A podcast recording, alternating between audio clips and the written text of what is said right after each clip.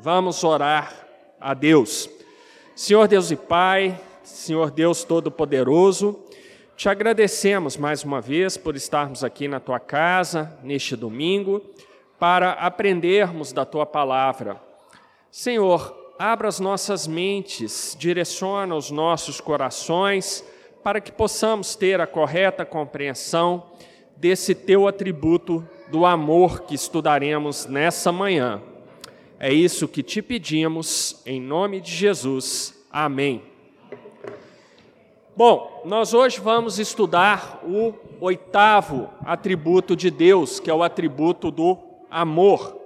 Na semana passada, nós estudamos a bondade de Deus. E muitas vezes as pessoas acham que a bondade e o amor, na verdade, são a mesma coisa. Para que estudar o amor? Porque a bondade de Deus ela já englobaria isso. Bom, mas na verdade essa é uma percepção equivocada. A bondade de Deus é um atributo, o amor é outro. Só que a bondade de Deus é a expressão do seu amor e o seu amor é a expressão da sua bondade, como acontece em todos os atributos de Deus. Desde a primeira aula na EBD, eu tenho trabalhado com vocês a ideia que em Deus todos os atributos estão presentes. É, plenamente e de uma forma absolutamente orgânica, de tal maneira que um atributo é a expressão de todos os outros e todos os outros são a expressão de um único atributo. Esse é o ser de Deus. Deus não é um ser compartimentado, ele não é um ser que no momento é bondoso e em outro é amoroso. Não, não há como Deus ser dessa forma. Ele é bondoso porque ele é amor e ele é amor porque ele é bondoso. Então, é isso que é o nosso Deus. E como eu disse logo nas primeiras aulas, ele é um ser completamente diferente de nós. E apesar disso, ele nos fez a sua imagem e semelhança, por isso nós somos capazes de expressar coisas como bondade e somos capazes de expressar coisas como o amor porque Deus é a origem de todas essas coisas. Mas o amor é também um atributo ah, que, assim como a bondade, eu mencionei isso na semana passada, é um atributo que desde pequeno, se a gente tem o privilégio de crescer numa igreja, ah, como diz o pastor Bruno, genuinamente evangélica, nós aprendemos que, ah, desde muito cedo, que Deus é amor. Deus é amor. Ah, mais uma vez, eu me lembro dos meus tempos lá de departamento de principiantes, em que a gente cantava cânticos, só que eu não me lembro quais mais. A Rose está tá rindo ali da minha cara. Não há muito tempo que eu era do departamento de principiantes, tá, Rose? Não seja maldosa, Rose. Tá? Mas não há muitos, muitos anos desde que eu era do departamento de principiantes. No máximo uns 20 anos né, que isso aconteceu. É, eu não me lembro mais dos cânticos, mas eu sei que a gente cantava é, esses corinhos, que Deus é amor, a gente tinha as EBDzinhas em que as professoras ensinavam que Deus é amor. E isso é verdadeiro, mas ao mesmo tempo, ontem meditando aqui na, na lição, né, é, eu pensei, ao mesmo tempo que isso é verdadeiro, ok, nós fomos bem instruídos, porque Deus é amor, nós veremos isso, mas uh, o, o, grande problema é que a gente às vezes para nos ensinamentos lá do departamento de principiantes, a gente não evolui essa ideia quando se torna adulto. E, a, e aí a gente tem um problema sério para lidar. Né? Uh, a gente chega aí, no meu caso, aos 25 anos de idade, a gente precisa se aproximar, se aprofundar mais na ideia do que significa Deus ser amor. A gente não pode parar só no cântico, né? Deus é amor, Deus é amor, aquela coisa. Então, o objetivo dessa aula de hoje é nos aprofundarmos é, no que significa efetivamente dizer que Deus tem esse atributo do amor e que Ele é amor. E o primeiro passo para isso é nós entendermos é, o que é o amor. E aí vem uma coisa interessante, porque Deus, na sua infinita sabedoria, nós estudaremos o atributo da sabedoria ainda nas aulas vindouras, mas Ele, na sua infinita sabedoria, é, determinou que a Sua palavra revelaria esse atributo do amor, especialmente no Novo Testamento, Os irmãos podem estar preparados, nós vamos passar praticamente o Novo Testamento inteiro nessa aula. E Deus decidiu que ele revelaria esse atributo do, do seu amor mais especificamente no Novo Testamento, e o Novo Testamento ele decidiu que seria escrito em grego. E em grego nós temos, são várias palavras para amor, mas nós temos quatro que são muito usadas no Novo Testamento. E é importante que nós saibamos essas distinções, porque o tempo inteiro o Novo Testamento usa uma ou outra forma de amor. Porque em português a gente só tem uma palavra para expressar amor: é amor. Amor. E se a gente quiser qualificar esse amor, nós precisamos colocar alguma coisa junto. Né? Amor romântico, amor fraternal, amor uh, de pai para filho e por aí vai, porque em português amor é só amor. Mas em grego, a língua original do Novo Testamento, há quatro tipos de amor. Não é à toa que C.S. Lewis tem o seu livro Os Quatro Amores, onde ele eh, se debruça um pouco mais nessas questões. Mas em grego nós temos o amor eros. Eros, daí vem a palavra erótico, erotismo e tudo mais, tem uma conotação tão vulgar hoje, né? Mas na verdade não. O amor eros é aquele amor que expressa atração física, é o amor romântico, é um amor que tem que estar presente no casamento entre o marido e a mulher, o marido tem que olhar para sua esposa e se sentir atraído realmente pela sua esposa. É, a esposa tem que olhar para o marido e se sentir atraída pelo marido e só pelo marido. Maridos, só pela esposa. Esse é o amor eros. Apesar de toda a conotação vulgar que o erótico, o erotismo tem hoje, mas Falando biblicamente, eu aqui não vou fazer nenhuma exposição sobre isso, mas o eros significa esse amor romântico, esse amor sexual que deve haver entre um marido e uma esposa e vice-versa. Mas há um outro termo em grego também para amor, que é o termo storge. Storge é um amor entre membros de uma mesma família. É um amor fraternal, Irmãos têm amor estorgue um por outro, um pelo outro. É, nós temos um amor estorgue, por exemplo, com os nossos tios, com os nossos primos, com os nossos avós. Então, é esse amor é, é, é familiar, esse amor entre membros de uma mesma família. Não inclui, é, e, e, também expressa a relação de marido e mulher, também pega um pouco disso, as formas de amor não são mutuamente excludentes. Mas no caso da relação conjugal, também tem que estar presente o amor eros. Nós temos um terceiro tipo de amor, que é o amor filia, alguns chamam de filéus, mas seria o filia, que é o amor entre amigos, é a amizade que você tem. É, então aí vem vários termos que a gente conhece, um deles filosofia, o amigo da sabedoria, sofia em em, em grego é sabedoria, viu, André? Então, ouça a Sofia, porque isso faz parte é, é, é, um argumento irrefutável. Sofia é sabedoria, então André que ouça a Sofia. E aí a gente tem a filosofia, que é o amor pela sabedoria, vem a nossa filosofia e tudo mais. Eros, Storge, filia, três tipos de amor. Faltou um quarto tipo de amor, que é o amor que nos interessa hoje, que é o amor agapeo. Alguns chamam de agapau, outros traduzem como ágape, mas o correto seria o agapeo, ou agape, que é o amor incondicional e sacrificial. É um tipo de amor que sempre visa o bem máximo para quem é objeto dele. É aquele amor que você deve ter e no qual você aceita abrir mão daquilo tudo que você deseja, que você quer, em prol daquela pessoa que é objeto daquele amor.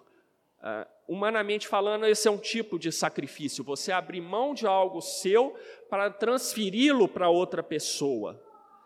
nós vamos falar especificamente nessa manhã sobre o agapeu, ou agape, do jeito que vocês quiserem, porque é exatamente esse o tipo de amor que Deus tem por nós. Um amor incondicional e um amor sacrificial.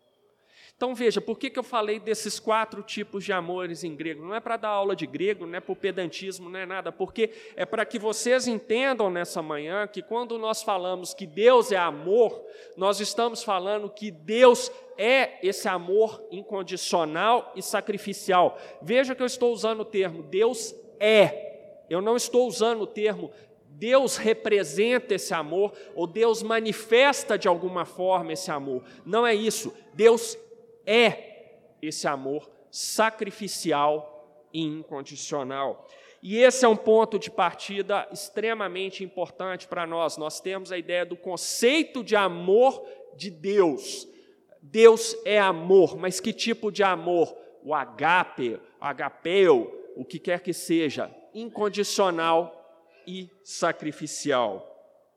E agora estejam preparados, porque a gente vai é, usar bastante a Bíblia nessa manhã, porque nós vamos ver o que a Escritura fala sobre o amor de Deus. Eu já defini o que é amor e acabei de afirmar que Deus é esse amor sacrificial e incondicional, mas uh, eu falar isso não tem nenhuma validade se não tiver respaldo na Escritura Sagrada, porque eu estou me referindo a um atributo de Deus e eu intelectualmente não tenho condições de descobrir por mim mesmo quais são os atributos de Deus. Os atributos de Deus são revelados pelo próprio Deus na Sua palavra.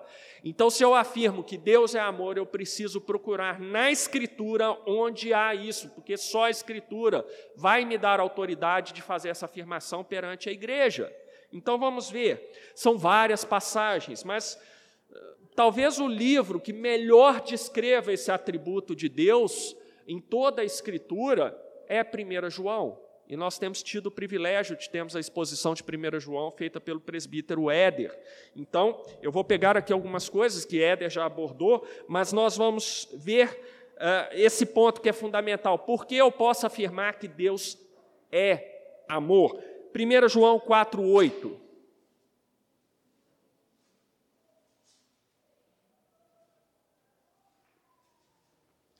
Diz assim a palavra: aquele que não ama não conhece a Deus, pois Deus é amor. Vire algum, talvez até mesmo nessa página, 1 João 4, versículo 16. Diz assim: E nós conhecemos e cremos no amor que Deus tem por nós. Deus é amor. E aquele que permanece no amor, permanece em Deus e Deus nele. Vejam que, uh, tanto no versículo 8 quanto no versículo 16, o apóstolo João está fazendo uma afirmação muito forte, e essa afirmação está muito bem traduzida aqui no original, em grego, é a mesma coisa. Deus é amor. Esse é um aspecto muito importante que eu gostaria que os irmãos é, atentassem. A Escritura afirma que Deus é o próprio amor. Ele não, como eu disse anteriormente, ele não representa o amor, ele não é um reflexo do amor, ele não é menos do que o próprio amor, é isso que eu quero dizer. E aí nós voltamos num ponto fundamental desde as primeiras aulas, quando eu disse que ah, em Deus todos os atributos existem desde a eternidade passada plenamente. Então é assim com o amor. Nunca houve um tempo em que Deus não fosse o amor. Nunca houve um tempo em que Deus foi aprendendo aos poucos o que era ser amor. Nunca houve. Deus, desde a eternidade passada, sempre foi amor. Deus é amor e Deus sempre será amor. Então, esse é um ponto fundamental para entendermos essa característica de Deus. O próprio Deus é o amor. Não há outro pra, padrão para se entender amor que não seja Deus, porque Ele é amor. E a partir dessa ideia, nós temos algumas verdades. Eu trouxe aqui seis verdades sobre o amor de Deus. Começando com uma, e, e aí para a gente sair dos corinhos lá do departamento de principiantes, que Deus é amor, e entendermos melhor o que significa afirmar isso. Essa afirmação é muito forte, meus irmãos, muito forte mesmo. E vamos entender um pouco melhor dela. Primeira verdade: antes de nos amar, Deus ama a si mesmo em suas três pessoas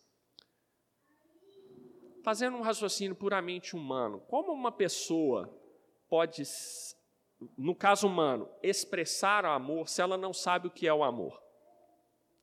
Como uma pessoa que só tem ódio, raiva, frustração, mágoa em relação aos outros pode expressar o amor plenamente para aqueles outros ali? Se a gente usar esse raciocínio humano, nós vamos entender que só pode expressar amor uma pessoa, um ser humano, que saiba o que é amor, que sinta amor de alguma forma.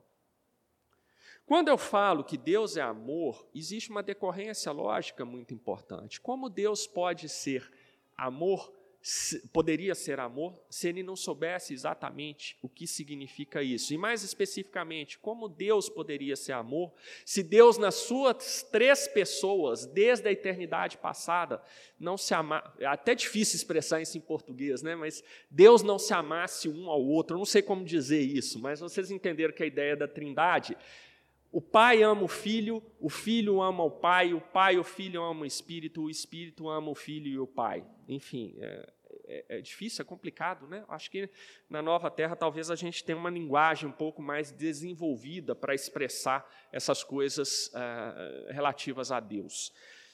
Então, antes de nos amar, Deus ama a si mesmo em suas três pessoas. Uh, uma pessoa com um coração que rejeita as coisas de Deus pode falar: puxa, mas Deus é egocêntrico, né? Porque ó, quando a gente vem para o lado humano, uma pessoa que se ama é um egocêntrico, né? Mas Deus não, não funciona desse jeito. Deus é o próprio amor. Então é natural que Deus, nas suas três pessoas, tenha esse amor é, entre essas pessoas. E vamos ver esse ponto, começando com Mateus 3, 17.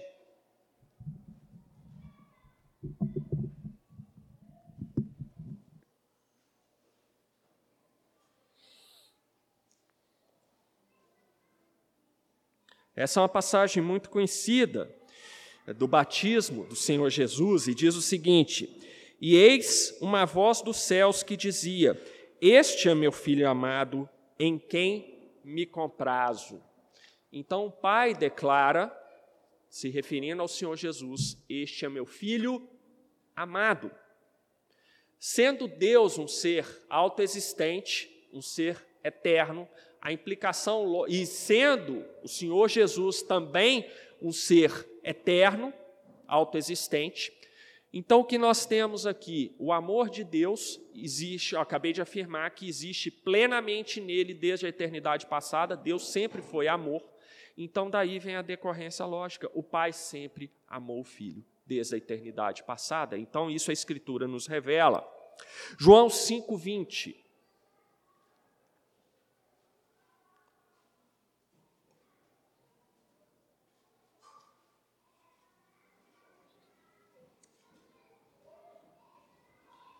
Os irmãos, até para facilitar, podem deixar João mais ou menos marcado aí, porque João é o apóstolo que efetivamente escreveu mais sobre esse atributo de Deus.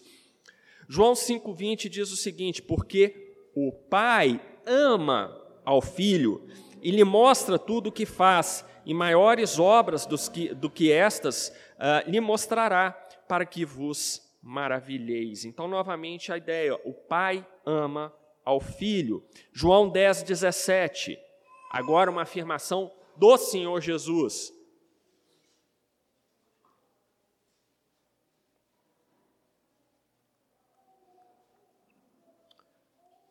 Por isso, o Pai me ama, porque eu dou a vida para a reassumir. Agora é o filho que declara que sabe que o Pai o ama desde a eternidade passada.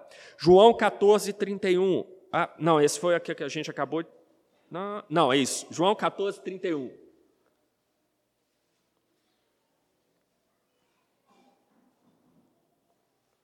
Novamente, o Senhor Jesus faz uma afirmação importante aqui. Até agora, todas as afirmações são: o Pai ama o Filho. Mas vejam o que o Senhor Jesus diz aqui. Contudo, assim procedo para que o mundo saiba que eu amo o Pai e faço como o Pai me ordenou. Levantai-vos, vamos-nos daqui. Então, uma declaração agora do filho, o filho dizendo que ama o Pai. João 17, 24.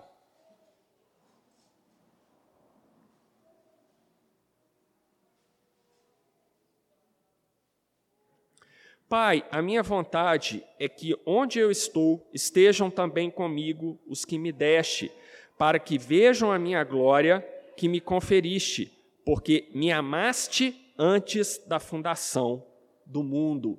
Veja que, que, quando eu afirmei que o Pai ama o Filho, o Filho ama o Pai desde a eternidade passada, porque Deus é um ser eterno e o atributo do amor está presente em Deus desde todo sempre, o Senhor Jesus referenda isso aqui agora, porque me amaste antes da fundação do mundo. Ou seja, desde a eternidade passada, há um amor do Pai pelo Filho e do Filho pelo Pai. Então, esse ponto é muito importante para nós.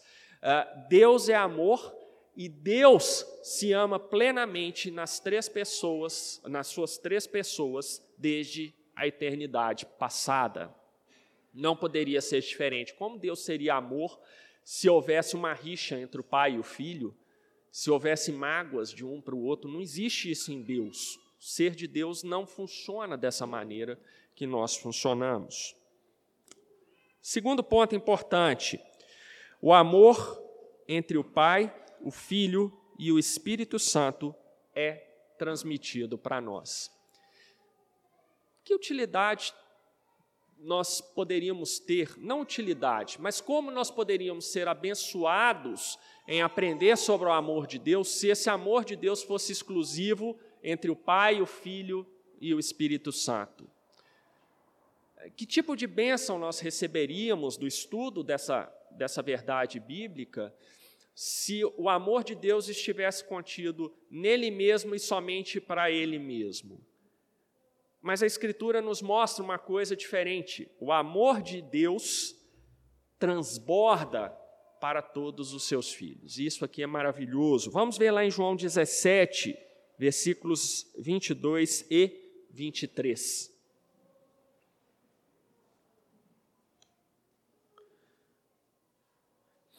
Diz assim a palavra: Eu lhes tenho transmitido a glória que me tens dado, para que sejam um como nós o somos, eu neles e tu em mim, a fim de que sejam aperfeiçoados na unidade, para que o mundo conheça que tu me enviaste e o que? Os amaste, como também amaste a mim. O próprio Senhor Jesus já deixa muito claro. Um dos seus objetivos era mostrar ao mundo que Deus ama os seus filhos, assim como amou o próprio filho desde a eternidade passada, desde todo sempre. Então vejam que maravilhoso, meus irmãos, o amor de Deus transborda, chega até nós. Deus nos ama, assim como ele ama seu próprio filho. Isso é muito importante para nós. Vamos ver lá em 1 João 3,1, uma afirmação também nesse sentido.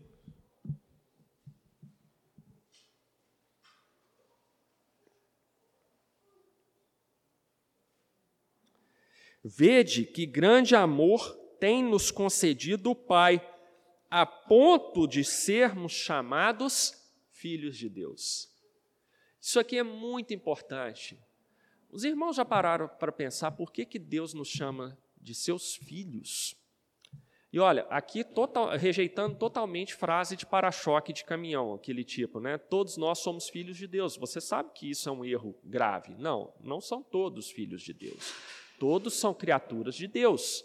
Mas o presbítero Éder já pregou sobre isso. Apenas aqueles que amam a Deus são filhos de Deus. Nós sabemos que, lamentavelmente, nem todas as pessoas amam a Deus. Logo, nem todos são filhos de Deus. Foram criados por Deus, mas não são seus filhos.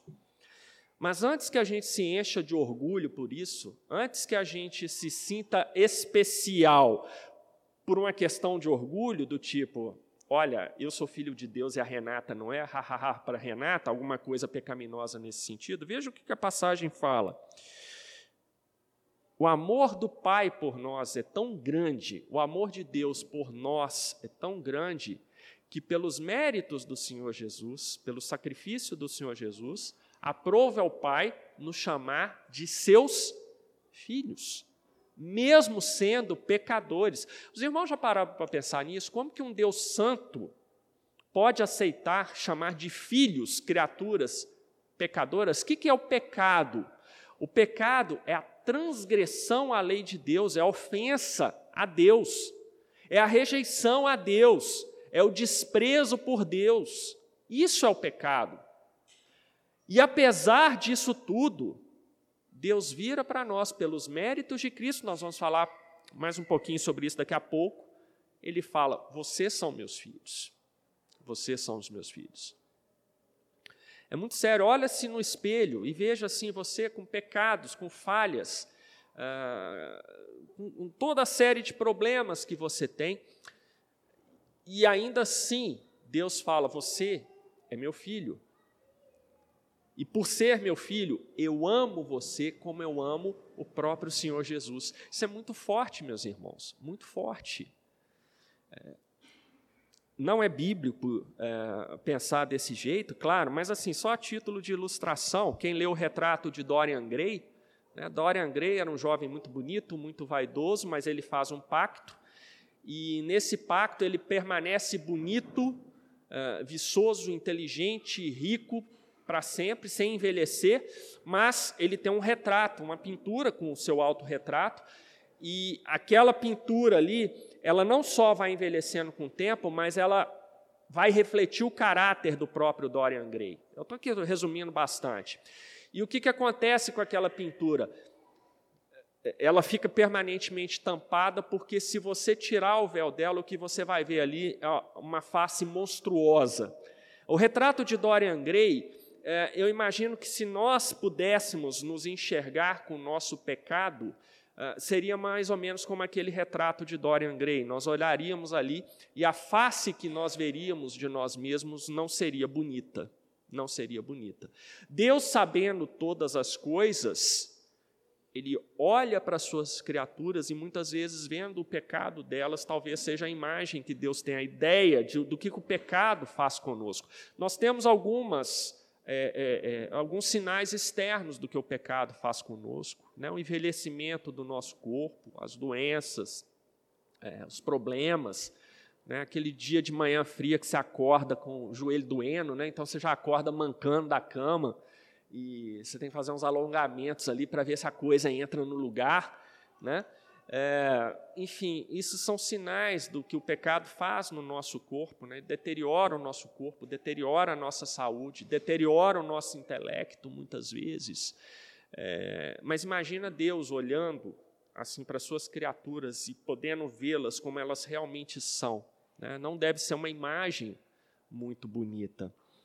E apesar disso, Deus, a Escritura declara que Deus pega essas pessoas com esse retrato tão horrível, mas por causa do sacrifício do Senhor Jesus, a única coisa que ele vê é a justiça de Cristo e fala: por causa dessa justiça, então esse retrato não vale nada para mim. Esse daqui é meu filho. Ele é feinho, ele é desconjuntado, mas ele é meu filho por causa de Cristo. Isso aqui é muito importante para nós, é muito bonito para nós. Eh, João 17, 26.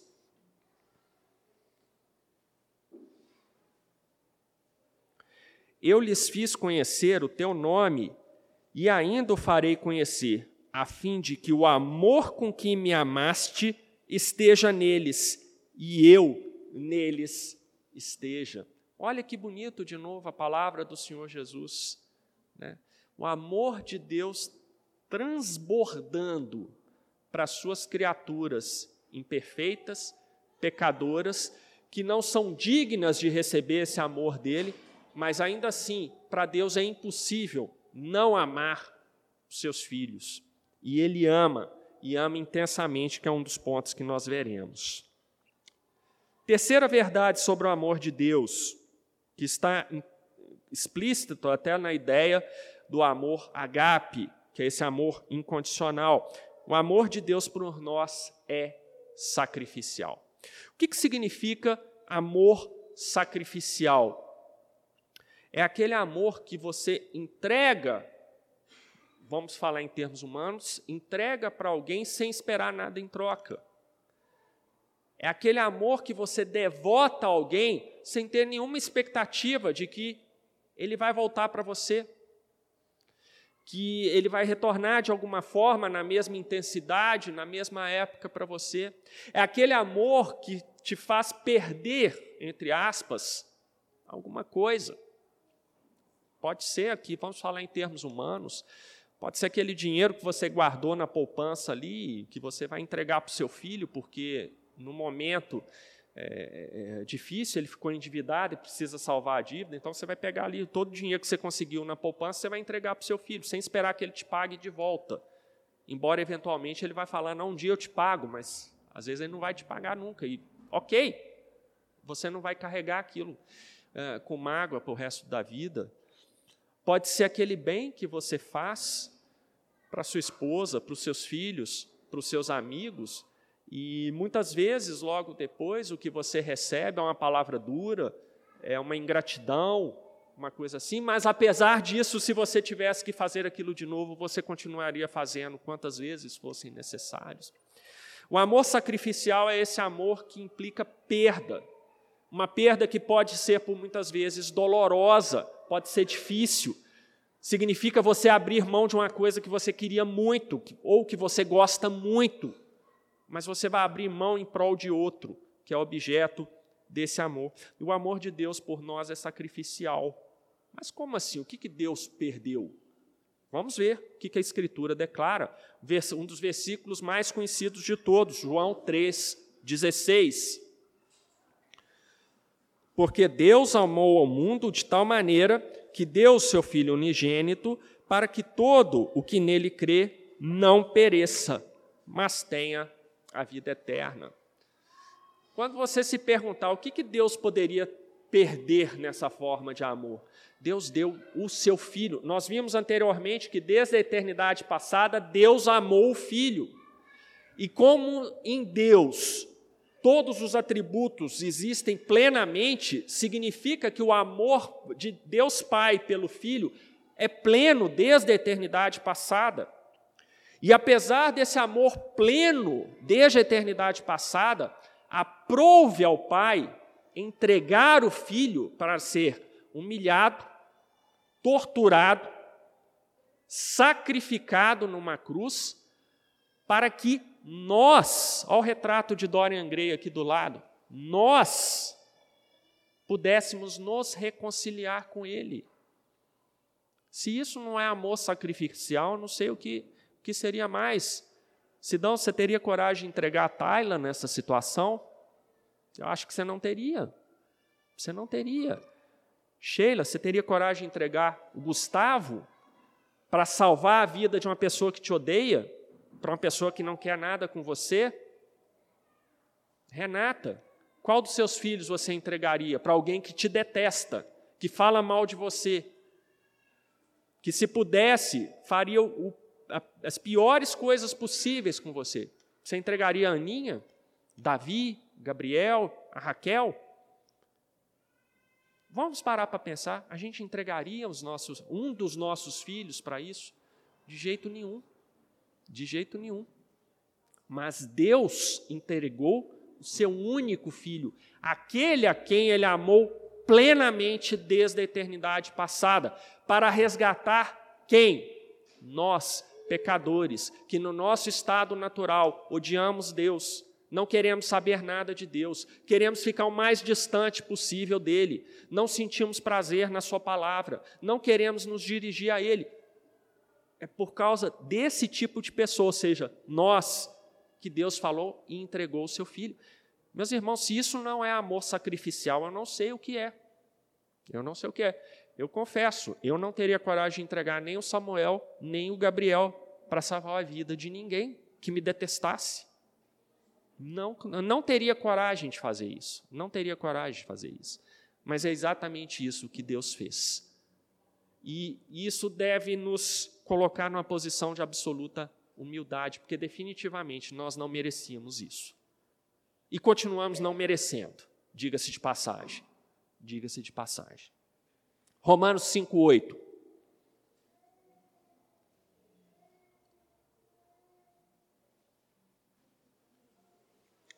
O apóstolo Paulo deixa esse ponto muito claro. Mas Deus prova o seu próprio amor para conosco pelo fato de ter Cristo morrido por nós, sendo nós ainda pecadores. Olha como o apóstolo Paulo explica isso muito melhor do que eu.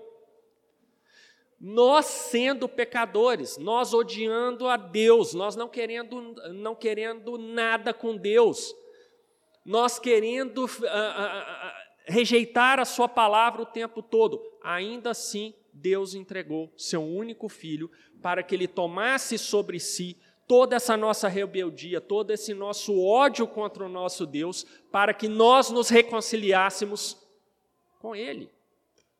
Com Ele.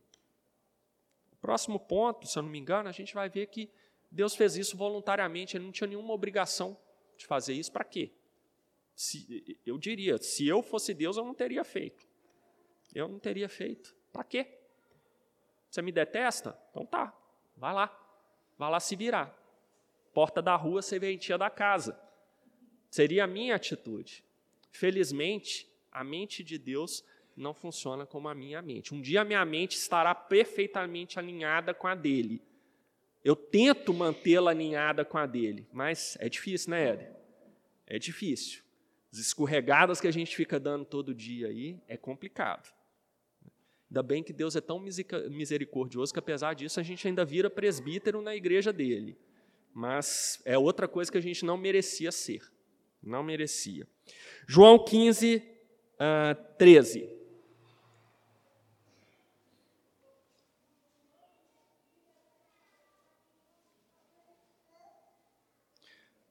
Ninguém tem maior amor do que este, de dar alguém a própria vida em favor dos seus amigos. Essa é uma palavra muito forte do Senhor Jesus. Né? Vamos nos colocar do Senhor Jesus. Eu falei de nós entregarmos nossos filhos, agora vamos falar. Você entregaria a sua vida em prol de alguém que te odeia? Alguém que te detesta? Alguém que em todos os momentos faz tudo para te prejudicar, que fala mal de você, que te ridiculariza, que te despreza profundamente? Será que você seria capaz de falar assim, não, eu, eu assumo a culpa dele? Não. Gente, vamos ser francos. Não. Não. Nós não faríamos isso.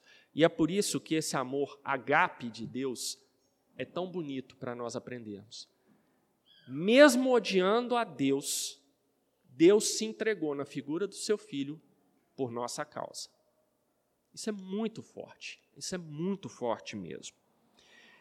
E veja como essa ideia do amor sacrificial de Deus não é uma coisa apenas transcendente, apenas referente ao próprio Deus. O próprio Deus exige que nós tenhamos esse amor agape, esse amor sacrificial. Vejam, e agora nós vamos ficar numa situação extremamente complicada aqui, pelo menos eu e o Éder vamos.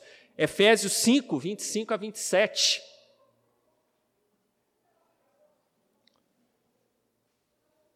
Cinco 25 a 27.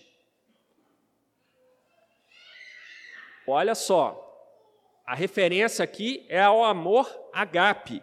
E olha o que Deus manda que nós, no caso aqui, eu, Éder e outros, façamos. Maridos, amai vossa mulher, como também Cristo amou a igreja, e assim mesmo se entregou por ela para que a santificasse, tendo-a purificado por meio da lavagem de água pela palavra, para apresentar a si mesmo como igreja gloriosa, sem mácula, nem ruga, nem coisa semelhante, porém santa e sem defeito. Cristo amou e continua amando a sua igreja. A igreja é composta por quem, gente? Por nós. E nós somos o quê? Começa com peca e termina com dores. pecadores. Cristo olha para nós todos os dias, nos dias que o pastor está aqui pregando, e a gente está assim, puxa vida, amanhã tem que começar o dia cedo. Uh, às vezes na ceia, você está lá tomando ceia e falando assim, puxa vida, mas o suco de uva hoje parece que estava meio passado, os diáconos não viram a validade, que está com um gosto esquisito. Toda hora você faz essas coisas, toda hora você peca dentro da igreja. Aqui são exemplos simples, mas imagine várias coisas. Quantas vezes você está aqui sem querer estar aqui? E o Senhor Jesus, que é o Senhor da igreja, ele olha para nós e sabe disso tudo. E ainda assim, o que o apóstolo Paulo fala lá em Efésios? Cristo amou e ama a sua igreja. Cristo nos ama apesar disso tudo que nós sentimos às vezes, todos esses pecados que nós temos, ainda assim Ele ama.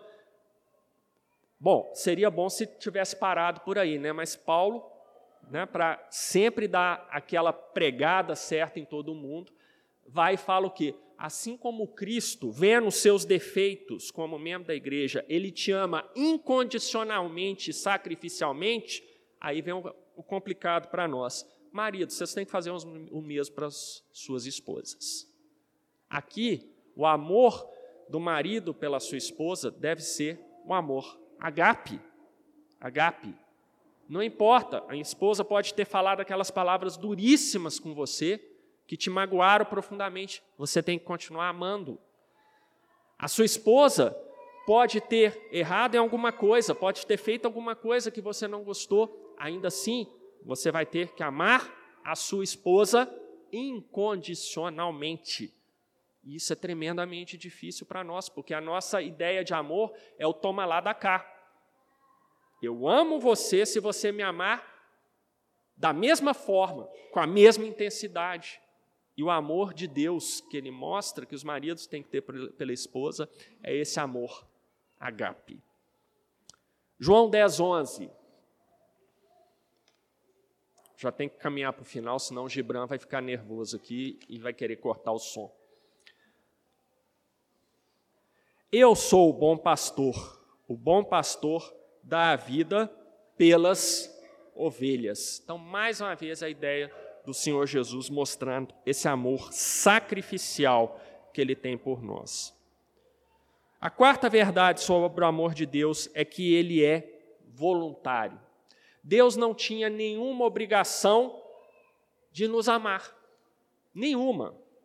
Nenhuma. Deus não tem nenhuma obrigação para conosco. Nenhuma. Absolutamente nenhuma mas ainda assim aprove a Deus, pelo sábio conselho da sua santa vontade, desde a eternidade passada, nos amar da mesma forma que ele se ama nas suas três pessoas da Trindade. Por quê? Não sei. Ele decidiu nos amar, voluntariamente Deus nos amou. Deuteronômio 7, 7 e 8.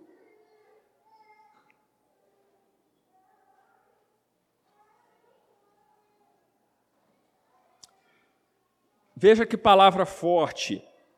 Não vos teve o Senhor afeição, nem vos escolheu porque fosseis mais numerosos do que qualquer povo, pois éreis o menor de todos os povos, mas porque o Senhor vos amava, e para guardar o juramento que fizeram a vossos pais, o Senhor vos tirou com mão poderosa e vos resgatou da casa da servidão, do poder do Faraó, rei do Egito. Aqui é a passagem se referindo ao povo de Israel, mas veja que importante: ah, o Senhor vos amava.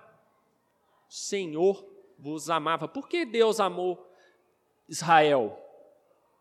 Por que Deus amou? Vocês já pararam para pensar nisso? Engraçado que ontem eu estava estudando a, a, a, disciplina lá do, do curso que eu estou fazendo, e esse foi o ponto levantado. Deus poderia ter amado o Egito, poderia ter amado a Babilônia, uh, poderia ter amado qualquer um daqueles povos que estavam ali na antiguidade, mas ele soberanamente decidiu amar quem?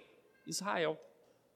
Havia algum mérito em Israel para receber esse amor de Deus? Nenhum, nenhum. Como não há nenhum mérito em nós para continuarmos recebendo esse amor de Deus como membros da igreja do Senhor Jesus, não há. O amor de Deus é voluntário. Ele amou porque ele quis amar. Ele não era obrigado a isso, mas ainda assim, ele amou. Esse ponto deve nos fazer é, ter ainda mais alegria disso, porque nós não deveríamos receber o amor de Deus, mas ainda assim nós recebemos. Que coisa melhor que você ter a sensação de que você recebeu um presente que você não merecia receber e ele era muito maior do que você poderia imaginar? É nessa, nesse sentido que nós devemos encarar o amor de Deus por nós. 1 João 4,10.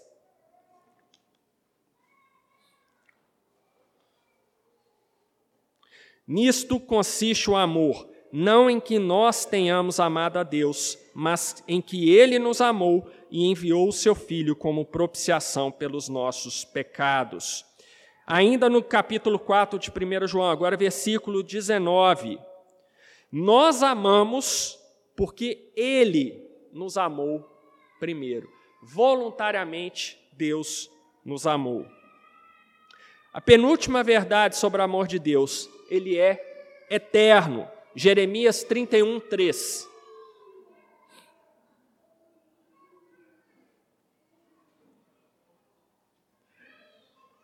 De longe se me deixou ver o Senhor dizendo: Com amor eterno eu te amei, por isso com benignidade te atraí. O amor de Deus existe desde todo sempre, aquilo que eu sempre ressalto. Ah, qualquer atributo de Deus que você queira, não houve um momento em que Deus fosse menos daquele atributo do que ele é hoje. E jamais haverá esse momento, porque os atributos existem em Deus desde a eternidade passada na sua plenitude. Efésios 1, 4, 5.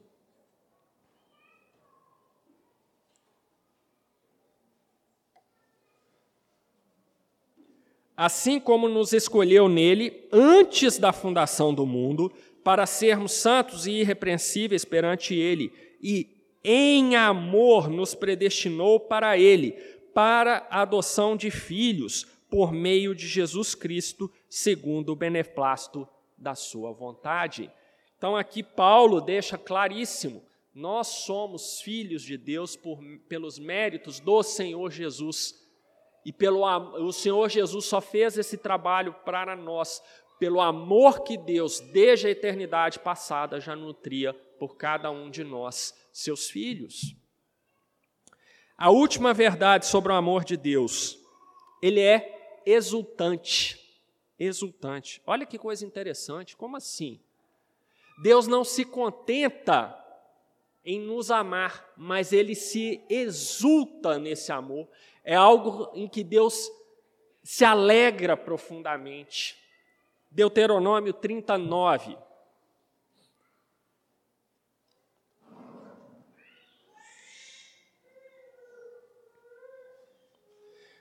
O Senhor teu Deus te dará abundância em toda a obra das tuas mãos, no fruto do teu ventre, no fruto dos teus animais, no fruto da tua terra, e te beneficiará porquanto o Senhor tornará a exultar em ti, para te fazer bem, como exultou em teus pais. Deus é um Deus que ama e um Deus que se exulta em manifestar esse amor para os seus filhos. Isso é muito bonito. Isaías 62, 4. Nunca mais te chamarão desamparada, nem a tua terra se denominará jamais desolada, mas chamar-te-ão minha delícia, e a tua terra desposada, porque o Senhor se delicia em ti, a tua terra se desposará. Temos também Jeremias 32, 41.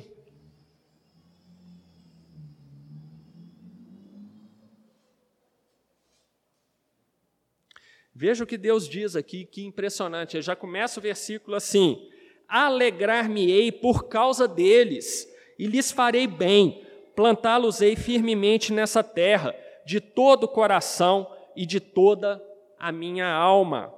Agora, um livro mais difícil para vocês acharem. Vamos ver se o Gustavo acha em menos de dois segundos. Sofonias 3,17. Vamos lá, Gustavo. Sofonias. Está no Antigo Testamento.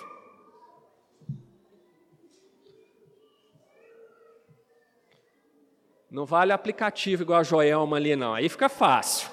Não. Tem que ser raiz.